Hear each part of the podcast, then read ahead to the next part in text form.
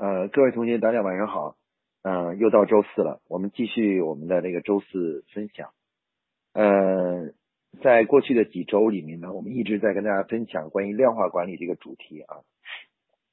我自己呢，在二十过去的二十几年里，一直在做这个量化管理的研究。呃，事实上，我们现在做的很多工作呢，其实都是在去探索，就是量化管理的这个工作方法和工作模式啊。嗯，今天呢，我继续跟大家分享这个量化管理的这个主题。那今天我分享的主题呢，我们定义定义的是说，如何去寻找企业的第二条增长的曲线啊。呃，事实上，很多同学呢，在跟我接触的时候呢，呃，从内心来说呢，他们在最关心的东西呢，永远是营销啊，也也就是说，怎么样能够提高销售，怎么样能够让自己的企业呢？呃，在市场上有更大的发展啊，能够取得能够取得更好的一个市场的地位啊地位。应该说，呃，企业呢，经营企业其实就是一个马拉松啊。我经常跟很多人说，我说这个世界上最痛苦的职业就是做一个企业家啊。那么，因为所有的企业的责任都是跟你相关的啊，你必须得去对这个企业负责。你一旦创建一个企业，你就要对这个企业负。全部的责任啊，所有的事情都要都要你自己来去处理，然后要任何问题别人管不了的话，你都要去管啊。那么自然而然，我们所有企业家呢都是呃关注营销的啊，我们希望营销能够持续的增长啊。那么但是呢，其实有很多企业呢走到一定的程度以后啊，走到一定的历史阶段的时候呢，就会发现呢，营销的增长呢就开始呢越来越呃难啊，就不像以前那么容易了啊。而且有的时候呢，也会出现就是呃一段时间增长，然后一段时间又下滑，然后是我们会感觉一种有一种无力感，就是觉得自己控制不住这个营销的这个这个节奏啊，我们不知道怎么样才能保证企业能够持续的发展啊，销售的额呢也是有时候起伏不定啊，有的时候甚至是你认为做得好的年份，呃反而做得不好，而你认为可能做的不好的年份，哎销售还可以啊，那这就会出现这样一种无力感。所以很多同学有的时候经常跟我探讨一个问题，说王老师，我们应该怎么样能够，呃，这个也就是进一步的提高业绩啊，把生意做得更好啊啊。那其实从某种意义上来讲，我们可以看到啊，其实企业在发展的初期啊，它最大的一个推动成长的力量是什么呢？是它新生的这种活力。也就是说，它因为它新生，所以它就自然有活力啊，就像我们一个新生儿一样，成长的力量是很大的。而发展到一定的规模以后的话呢，其实整个组织啊就会呃遇到了一个就是成长乏力，它就这种新生的力量已经消失了，它需要一种持续的力量，然后去推动它进一步的成长。而往往企业小的时候呢，由于它比较小，所以它需要的这个销售额呀也不是很大，就能养活自己啊。当企业发展的规模大了以后的话呢，你的这个成本就提高了，提高了以后的话呢，对业务的规模的要求呢就提高了啊，提高了。那所以说呢，当企业发展大了以后呢，呃，这个对业绩的增长呢是越来越要求的越高啊，包括这个对利润的这个提高也是有一定的要求的。而且呢，这个随着企业规模变大以后的话呢，你的面对的竞争呢也是越来越激烈的啊，越来越激烈的。但是呢，我们很多企业家呢，在企业发展到小型或中型企的规模，也就是几百人的时候啊，这时候呢，就开始有一个很大的误区，就是什么呢？就是他们往往还希望用过去做营销的经验啊经验，然后复制到今天来去获得所谓营销的呃进一步的增长啊。那当然这也是人们的一大所有人的共性的问题，就是大家基本都喜欢用经验。过去的经验来指导今天的啊这个要做的事情啊，但是往往你会发现，用过去的经验去指导今天做的事情的时候，效果就不会像当年那么好了啊，当年那么好了。你必须呢与时俱进啊。这句话说起来很容易，与时俱进。那但实际上在实际操作的时候呢，难度是很大的啊。那到底我们现在这个时代发生了什么样的变化？怎么上怎么样去跟上这个时代？然后怎么样能按照这个时代的规则去继续把企业经营下去？那么实际上这个对所有的企业呢都是一个永恒的主题啊，永恒的主题。那面对这样一个主题以后呢，可以说所有的营销学家和管理学家都在思考一个问题，就是说我们能不能找到一个适合于所有的企业的一个规律，让企业发展到一定历史阶段，或者不不管它处在什么样的一个历史阶段的时候，都能够有效的一种工作方法，去带来业绩的增长啊，业绩的增长。那么，嗯，事实上呢，这个呢就是我们今天要谈的关于企业增长的第二条曲线啊。我们大家可以看到呢，其实很多企业的营销的增长啊，早期的时候呢，其实主要的靠的是什么呢？靠的是机会啊。因为一个企业从特别小到它成长到一定的规模、长大，它实际上在市场竞争中呢是要靠机会的。假如遇上的机会不好呢，他就夭折了啊。所以说，事实上能最后活下来，活到了呃小这个小型或中型企业的这个这个这些企业呢，都是什么呢？都是说呃机会啊把握的很好啊，再加上一定的努力，就这事儿就成功了啊，就成功了。所以说呢，我们很多企业早期的成功啊，都是通过捕捉市场上的机会而获得的成功，获得的增长。但是呢，随着企业发展的大了以后啊，对机会的把握这种工作方法呢，就渐渐的就开始不适合企业的经营了啊，经营的。那我们就打个比方，比如说一个人很穷很穷的时候，年轻的时候很穷的时候，他就会去赌啊，那么赌输了就倾家荡产，也可能就一下子就沉沦下去了。那如果是赌赢了的话呢，他的第一人生的第一桶金就赚到了。啊，有些人可能通过各种赌博，包括直接的赌博，或者是呃，包括开一个开一个什么公司，做一个生什么生意，然后其实都是一种带有一点点赌博性质的啊，对机会的把握，看看自己的运气怎么样啊。那么一般来说，如果你成功的话，你就拥有了第一桶金了。但是当一个人拥有第一桶金了，你就要回归到呃正常的那个生活方式了啊，你要开始正经八经的去做事情了。就不能再去赌博了。那如果你用你赚到的第一桶金，还是用赌博的思想去经营它的话，那最后你还最终你一定会倾家荡产啊！这个我们大家都明白这个道理啊，就是一个人是不可能到靠赌博去活一辈子的啊。那换句话说呢，就是任何事情，其实任何时候，我们都不能够把我们的发展依赖在机会上啊。机会其实永远不不是长远的。所以说呢，呃。如果我们的企业发展一定规模，不能再像小的时候依赖机会去发展的时候呢，这时候面临第二个问题，那就是我们要靠什么样的力量推动我们发展？那么，呃，可以说全世界的管理学家和营销学家呢都认识到啊，其实呢，呃，推动我们的企业进一步成长的第二个重要的力量，也是一个长久的力量，也就是能够可以帮助我们从小到中型到大型到。甚至甚至很远，甚至做到一百年的企业的的一个永恒的力量是什么？也就是我们今天说的第二条曲线。那这个第二条曲线呢，就是管理的力量啊。其实有很多人认为呢，就是呃，一个企业管理不是最重要的，而营销才是最重要的啊。这种理解呢，其实都是当时企业是小型的时候啊，也就是我们说的，当你还是机会导向的时候，你就会认为。把握市场机会啊，抓住市场机会是我成长的最核心的动力啊。但是当你发展到一定规模的时候，你就会认识到，打造自身的能力啊，打造企业的能力，其实是真正推动企业持久发展的一种力量啊，力量从小到大，从呃从弱到到强的一个核心的力量啊。而这个力量呢，是我们很多经营企业的人呢。发展到一定规模以后呢，是比较忽视的啊。我们虽然也有很多企业家到外面去学习管理，但是我们这个学习呢，通常都是什么呢？都是救火式的学习。所以救火式学习呢，就是发现自己企业存在一个问题，实在忍受不下去了，就去到外面学习一下，然后找一个什么方法去来解决它啊，来解决它，而不是而不是什么呢？而不是真正的说。改变了自己发展企业的那个指导思想。其实，当企业发展到一定规模的时候，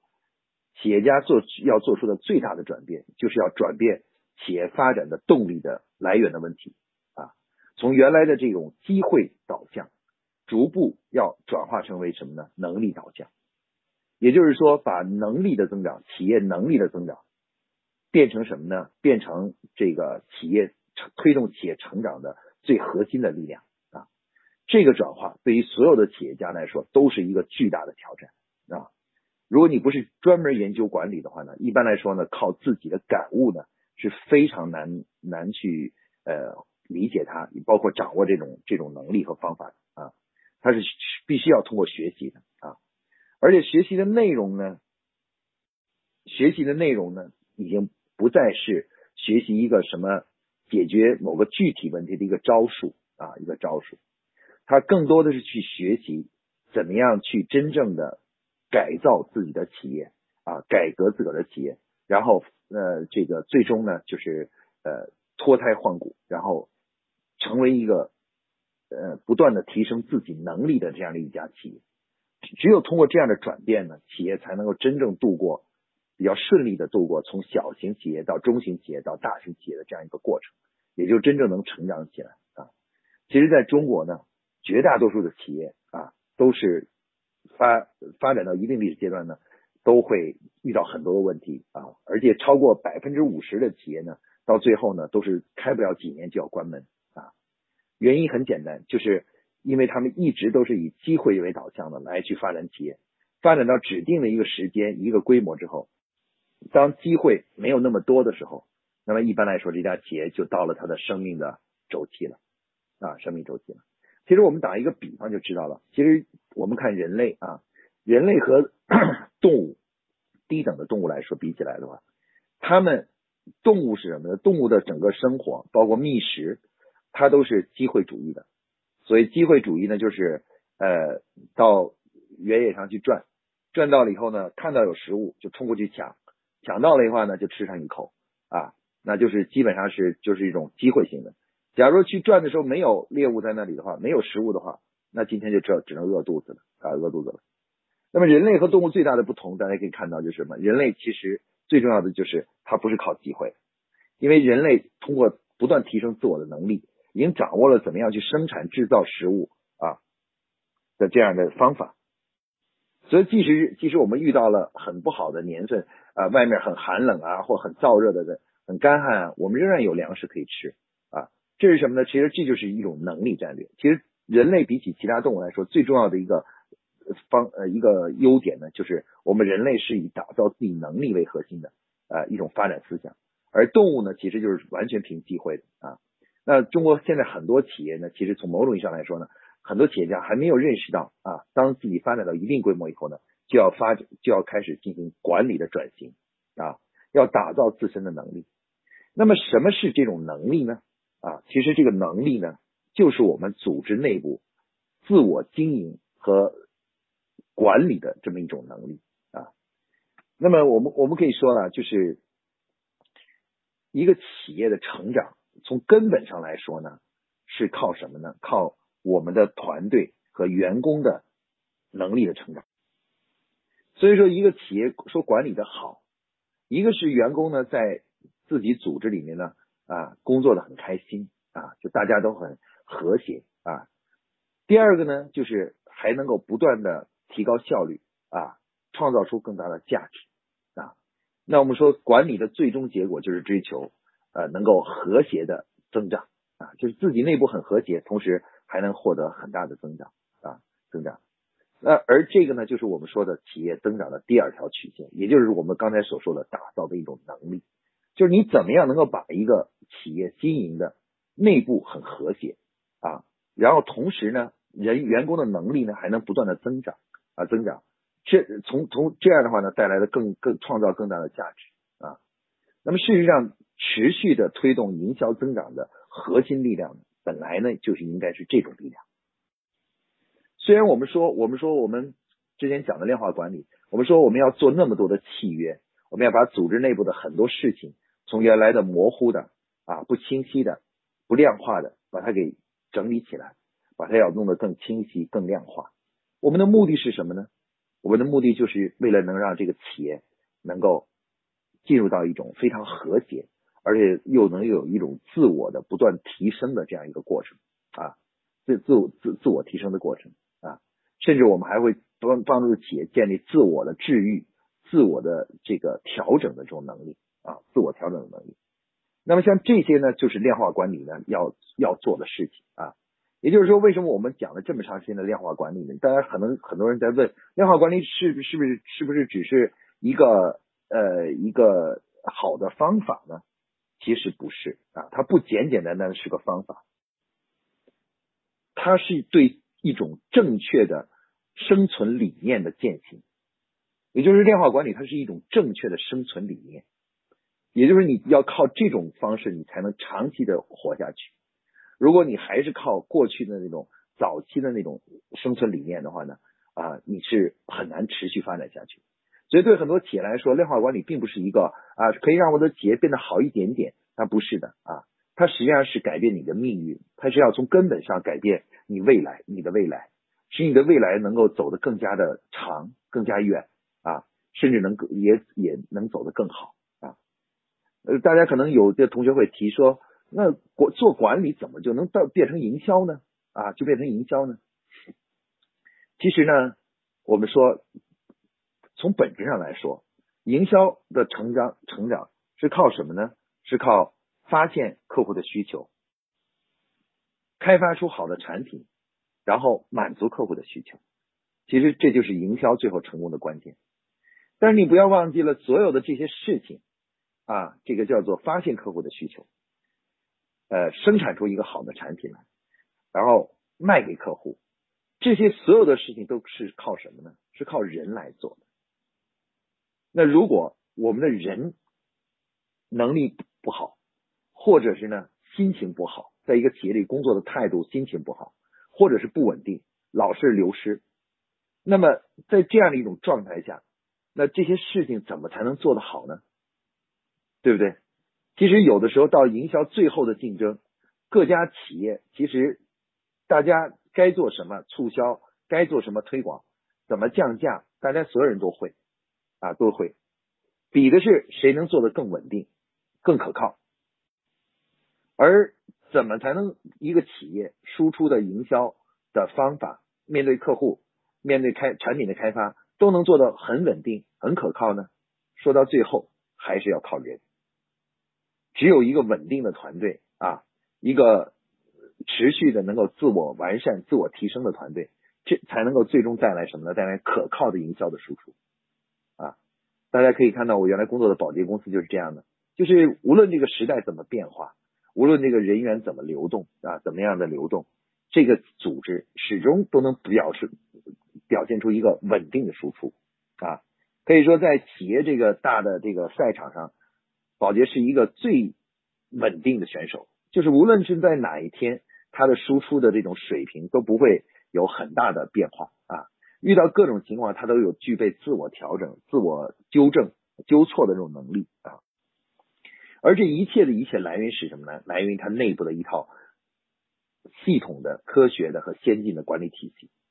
那这个管理体系呢，它能够一方面让每一个人工作的很开心。同时呢，他也能够不断的自自身呢在造血，不断的去培养人啊，一边工作一边培养人啊，他的心有能力的人呢源源不断啊，一代一代的人不断的诞生啊诞生，然后同时呢，他还能有他还能怎么样呢？还能够通过训练这些人呢，成为专业的人士啊。无论我们需要做的任何一件事情，比如说捕捉市场机会，开发好的产品啊，把这个把产品卖给客户。啊，满足客户的各种各样的需求，那这些的话呢，他都可以培养出很多的专业人才啊，专业人才，然后让他们来去把这事情做得很优秀啊，很好啊。那么，其实我们在过去一段时间讲的所谓量化管理呢，它的主旨是什么呢？就是来帮助我们，帮助我们打造这个营销的第二个，也是最持久的增长点啊。我们说营销是要机会，可能有的时候会遇到很好的机会啊。但是说到最后，一个企业能把营销持续的做好，靠的不是机会，而靠的是什么呢？靠的还是要靠你的能力啊，你的能力，而且不是你个人的能力，也不是企业家的个人能力，而靠的是什么呢？靠的是组织的能力。而组织的能力怎么样才能稳定的输出呢？就靠的是一套很好的管理体系啊。管理体系本身，它带来的是什么？带来的是一个企业的能组织是稳定的，组织的能力是稳定的，而且能够还能具有自我提升和自我纠错的能力啊，自我纠错能力啊。那么这这样的一套管理体系，其实就成为了什么呢？成为我们当发展到一定阶段以后，一个企业真正想获得增长的第二种强大的动力。啊换句话说呢，其实讲了这么半天呢，我概括起来呢，就是说，其实企业增长是有两种力量啊，一种力量是机会的力量，把握机会，把握机会啊，当市场上出现机会了，稍纵即逝的一些机会，那你能够把握住，也可能就一下把你发展起来了啊，发展起来。那么同时的话呢，其实呢还有另外一种更长远、更长久的力量啊，是真正能够保证企业。持续发展的力量，那那个力量是什么呢？那个力量就是组织能力、组织和管理能力的这种力量啊。它实际上是一种能力思想，就是说管理水平啊、组织水平啊，这个呢其实是我们就像我们的身体的机能一样的啊，机能一样的。把握机会虽然很重要，就像我们在一个原野上，如果我们去捕捉猎物啊，把握机会是。遇上你就遇上一个野兔子了啊，那这是叫机会啊。但是问题你想抓住它，你还是要有能力的，你得跑的一定的得跑的足够的快，然后你得你得你比较足够的灵巧，你才能抓住这只兔子，对不对？所以能力是机会的基础，你知道吧？当有机会摆在你面前的时候，如果你没有足够的能力的话，你是无法抓住这个什么呢，抓住这个呃呃抓住这个机会的。所以说，我们这里今天为什么要花了点时间来跟大家谈这个问题呢？就是我们现在很多企业家的这种发展的指导思想啊，还是以第一种能力，就是把握机会，作为我们企业发展的这个这个能力。有时候经常跟我在一起就谈，王老师，你觉得我们这个行业还有什么机会没有啊？没有机会。其实机会是永永恒的存在的啊，随着客户需求的不断升级啊，客户一个需求被满足了，客户就会诞生第二个需求。随着客户需求的不断的升级。那其实市场的机会，各行各业都是不断的展现出来啊，各方面的新的市场机会啊都会展现出来。而这些机会出现的时候，其实最重要的已经不是看谁能看到这个机会啊，而最重要的是谁能够抓住和运用好这个机会啊。这就是我们今天讲的所谓的发展的第二曲线，也就是能力曲线的。组织能力体曲线的这个重要意义啊，其实组织能力曲线从表面上看，我们做的很多事情，比如调整一下薪酬结构啊，调整一下组织架构啊，然后重新做一下企业发展的战略啊，或者做一下制度体系啊什么之类的，好像看起来和营销没有直接的联系啊，没有直接的联系。但是呢，实际上呢，刚我们可以看到，它虽然没有直接联系，但它却有着绝对的联系。为什么呢？因为所有的管理工作。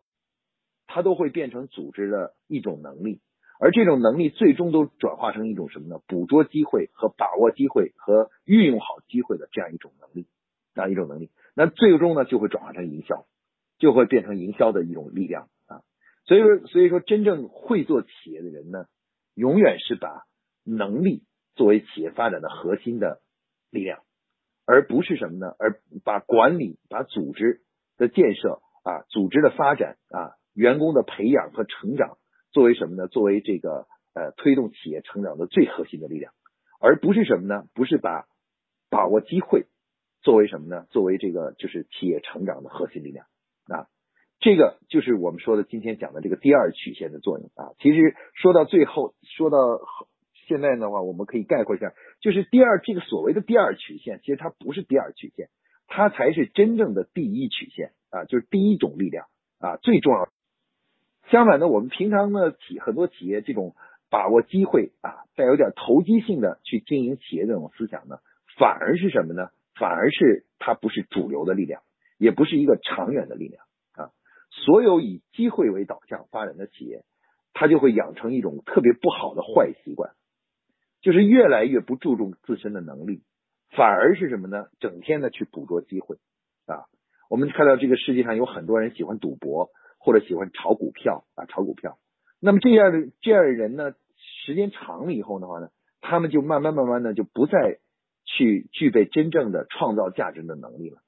啊，他们的全身心都在把精力放在捕捉机会上，而这样的人呢，往往是因赌博致富，同时呢，最后呢也因为赌博而破产啊。我们国内其实有很多很多这样的企业啊，呃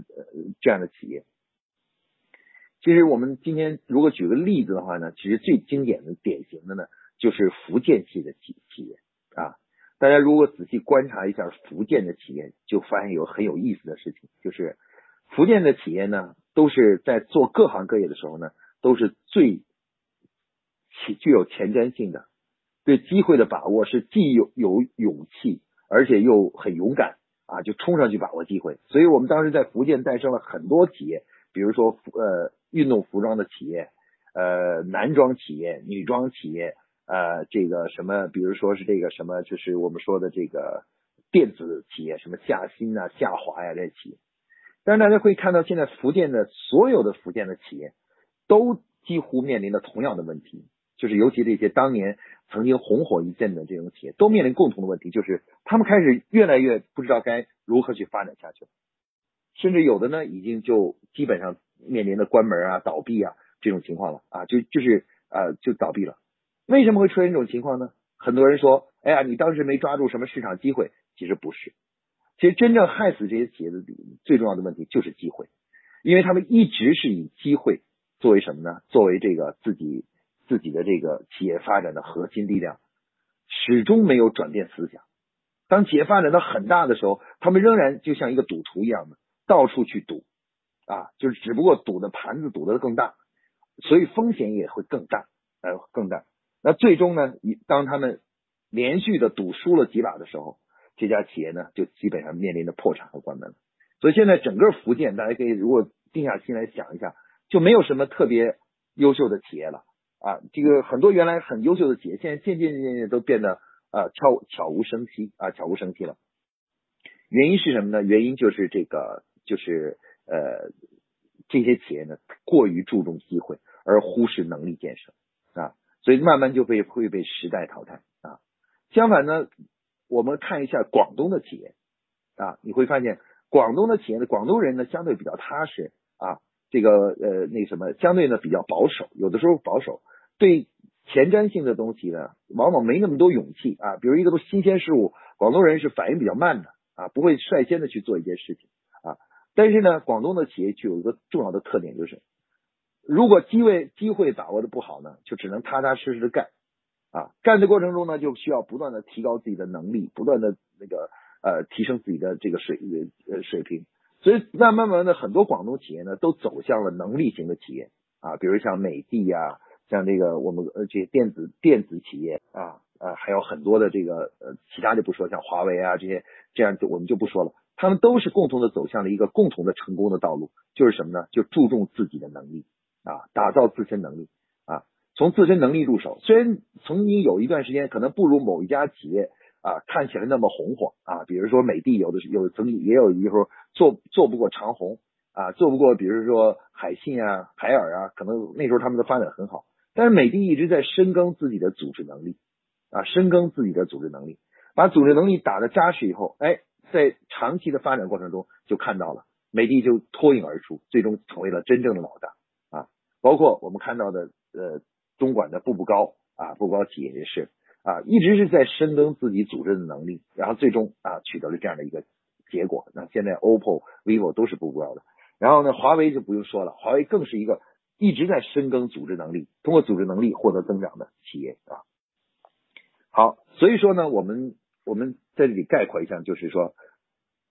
企业增长的真正的规律、真正的道理是什么呢？就是我们今天讲的一个所谓的第二曲线，也就是组织能力曲线啊，组织能力曲线。组织能力是企业发展的根本，也是营销发展的根本啊。很多企业从来是因为，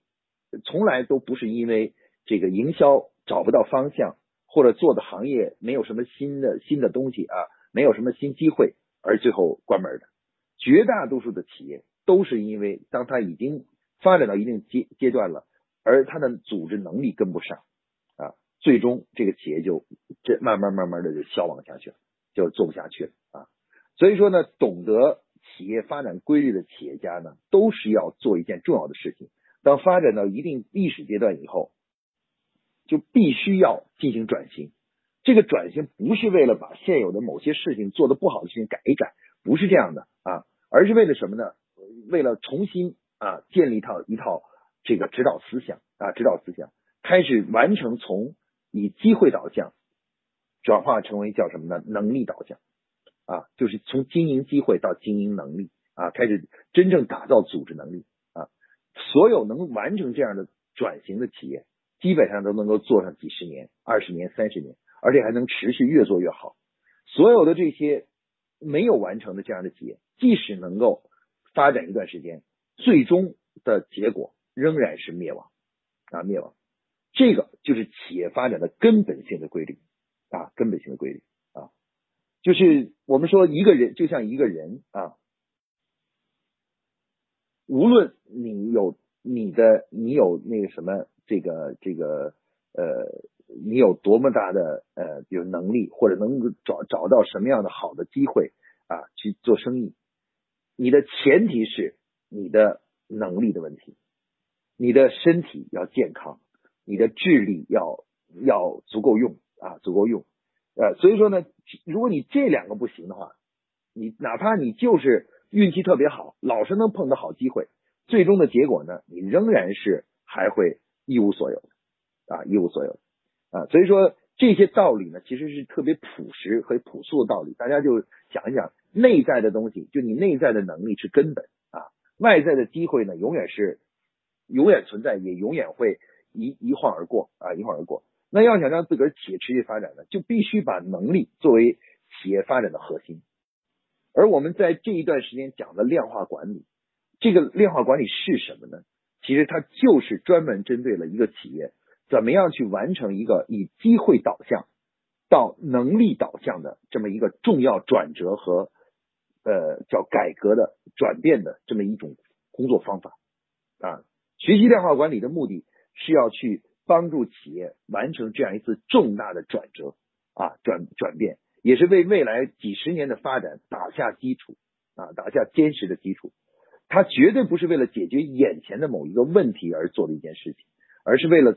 长远的啊，帮助企业彻底啊去打下一个未来成功的基础的这样一这样一个呃一个学习啊，所以希望同学们要从这个角度去理解我们所讲的量化管理啊，不要呢过于的短期对于功利主义或过于局部的去看量化管理到底有什么用啊？量化管理也许一年两年你不导入，一年两年看不出来，但是两家企业一个导入，一个没有导入。三年五年之后，你就会马上看出两家企业的区别啊，区别，你就会发现有一家企业它就是能够找到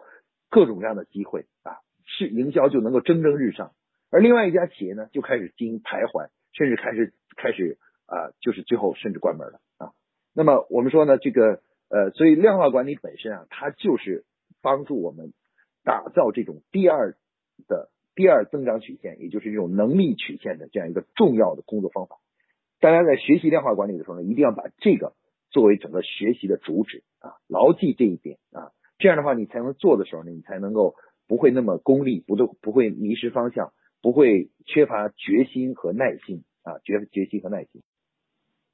那么这个就是今天我们所讲的所谓企业发展的第二曲线啊。所以希望大家听完这个以后的话呢。能够对我们所讲的量化管理能有更深的认识啊，认深的认识。那以后大家呢，如果要感兴趣呢，其实都应该来好好的、认真的、好好的学习一下它，因为这个东西呢，不是呃简单的听一听就能弄懂的。因为打造这么一种以能力为导向的这种工作体系、企业体、企业运营体系啊，它是需要付出比较多的艰苦和辛勤的劳动的啊，劳动的啊。那么这个当然这也是企业家的职责啊，不管你觉得它是麻烦也好，是费劲也好，这都是我们必须要做的事情啊。这就像我们说的，有些事情虽然很麻烦，